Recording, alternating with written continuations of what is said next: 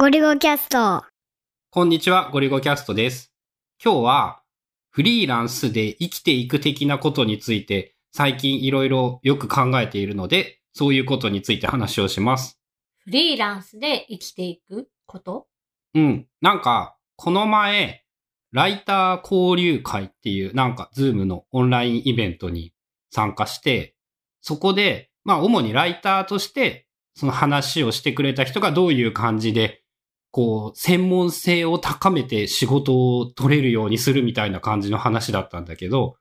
まあ、その話とか、その後の懇親会的なもので一緒になった人に聞いた話とか、なんかね、いろいろ面白くってね、フリーランスでこういうことを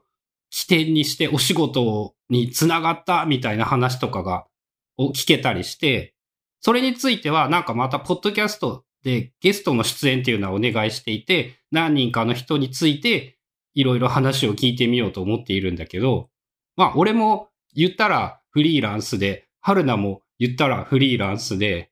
10年ぐらいかな、俺って。10年ちょいかな。ぐらい、なんかそういう生活をしていて、まあ、ちょうどそのイベントがきっかけで、いろいろと思うことがあったんだよねっていう。まあ、例えば、なんかやっぱさ、ブロガー仲間、ライター仲間というのをね、ある程度規模の大きい集まりっていうのは、なかなか難しいと思うんだけど、視点を広げて、フリーランスという軸にしてしまえば、結構いろんな人と幅広く交流できるよなっていうのがまず一個最近思っていること。まあそれによって、例えばなんかオンラインのイベントみたいなことだったり、集まりみたいなことっていうのも、なんか春菜がいつもイラストレーターとかウェブデザイナーみたいなので集まってて羨ましいなって思っていたんだけど、なんかフリーランスとして生きていくとかどういうふうに仕事につなげた、どういうことをやったらいいだろうみたいなことが集まれるようなことが、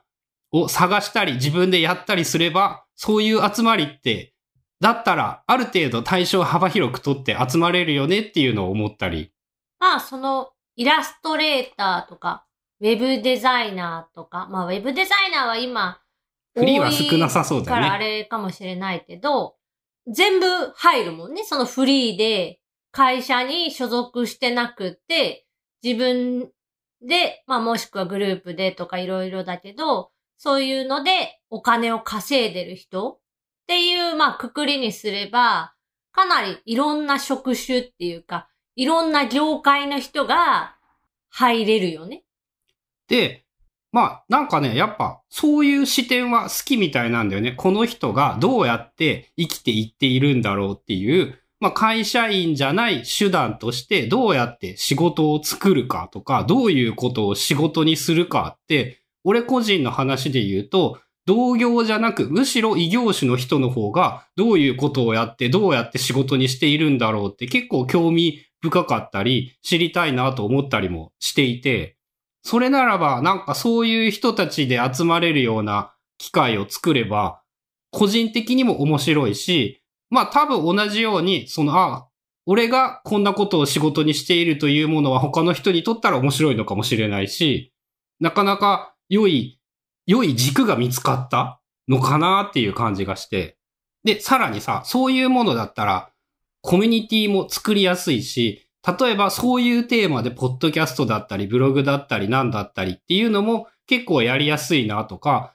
それ自体をコンテンツにして生きていくということの軸にも割と使えるんじゃないかなと思って、なんかフリーランスが生きていくための情報を発信しているメルマガみたいなものだったら、あ、俺それお金払っても読むなと思って、そういう軸の持っていき方も結構面白いかもしれないなということを感じてきています。まあね、まずその何か新しいこと始めようとかって思った時に、全くの新規で始めるのって、まあ経験もないし、そのコンテンツも持ってないから、かなりしんどいけど、今自分がなんか持ってる武器を使ってなんか進めるなら、まだ進めやすい。まあそれがなんか少し前の春菜の場合、なんか iPad だって、で iPad を使ったなんかみたいな。まあ結構 iPad もさ、幅が広いから、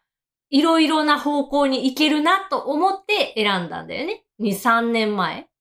そうだね。確かに3年前ぐらいからそれを軸にして仕事につなげていこうみたいなことを春菜は考えていたよね。で、iPad っていう、まあ、くくりっていうか軸にしとけば、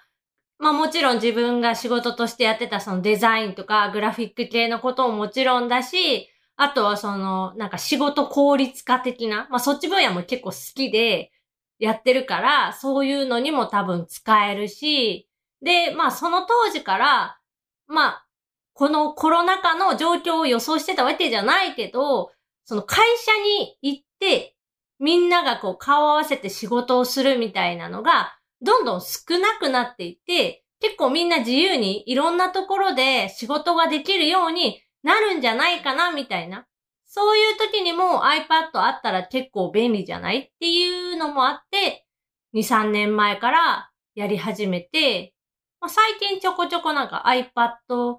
といえばみたいな感じで読んでもらえたりとか、あとはその本に寄稿してくださいみたいなのだったり、まあ自分でコンテンツを作って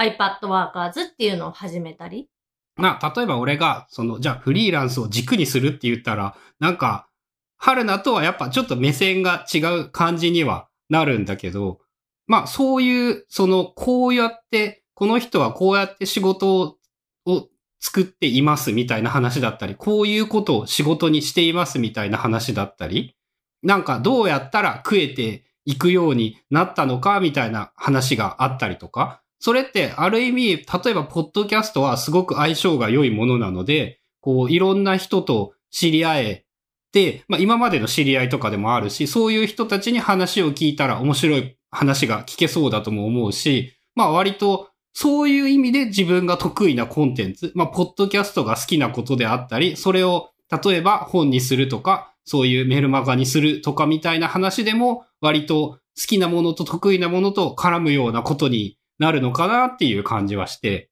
なんかね、そういうのだとコミュニティもやっぱ価値があるような気がしてさ、こういう仕事あるけど誰かやらないみたいなことが言えたりだとか、最近こういうことを仕事にしているみたいなことだったり、まあ単純にフリーランスってやっぱさ、まあ職種にももちろんよるんだろうけど、人と会う機会少ないじゃん？だからそのオンライン飲み会的なものができる場があったら、まあ一人でやっていても寂しくなりにくいみたいなこともあったりしたりして、まあ具体的に何をどうしようっていうことは現段階でちゃんと決まったりしているわけではないんだけど、ちょっとなんかこう軸が見つかった感じがして、お、これはいいかもしれない、いけるかもしれないみたいなことを思ったよっていう感じ？いいんじゃない？そのフリーランスの生き方、働き方みたいなのって、実際春菜も気になるっていうか、聞いてみたい、見たいコンテンツだし、で、実際さ、一人でやってた時、まあ結婚する前とかになるけど、寂しかったんだよね、一人でやるのって。だから夜な夜なダーツに行っていたんでしょう。とか、まあそのフリーランスから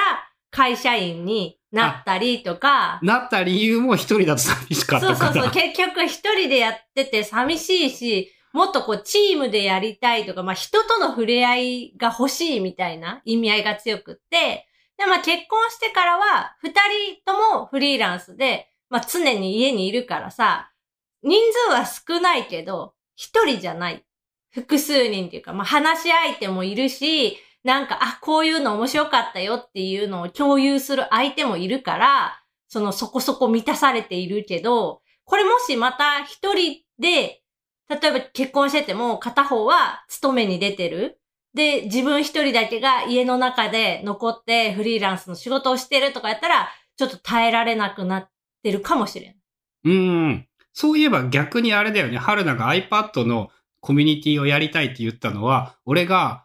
一時、えー、iPad で仕事をすることを諦めたって言ってほぼ使わなくなって、それによって iPad の話ができる人がいないのが寂しいからっていうのでなんか始めていたのもあったよね。そう、あった。iPad の話しても、全然こうリアクションがなくって、聞いてはくれるやん、一応。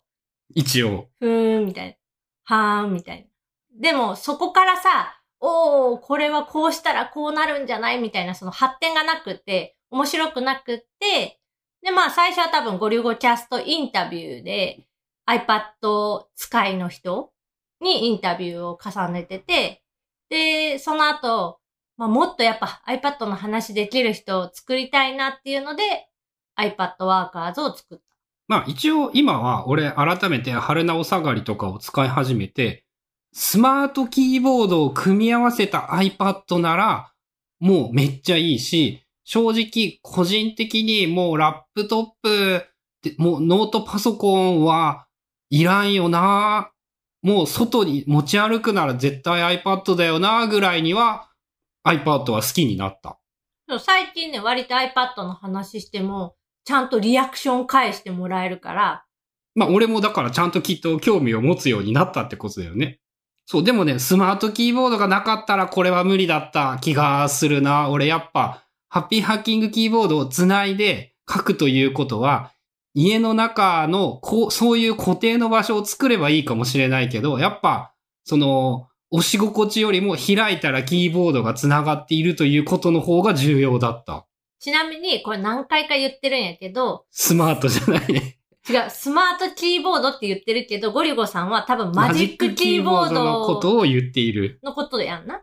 そう、あの、ヒンジがついている。iPad 用の、あの、重くて硬いキーボード、高い方のキーボードっていうの？あの、マジックキーボードのことを何回言っても多分ゴリゴさんは、えースマートキーボードというので、だってさ、マジックキーボードは違うじゃん、前は。アップ、iMac についとったやつや、前は。まあ、マジックキーボード for iPad みたいな。そう、だから名前を使い回してくるせいでね、iPad のキーボードは最初スマートキーボードだったじゃん？まあ、あの、蓋と一体型のやつっていうそうそうそう。だから iPad のキーボードはそういう名前と、なんかもう、脳に結びつけられてしまって、加齢とともにそういうことがこう、分別できなくなってきている。まあ、マジックキーボードは本当すごいいいと思う。高すぎるけど。そう、高すぎるけど、一応、そのハッピーハッキングキーボード的に、多分 iPad の世代が変わっても、キーボードが同じものが使えるというシステムは、今後5年ぐらいなら続きそうなので、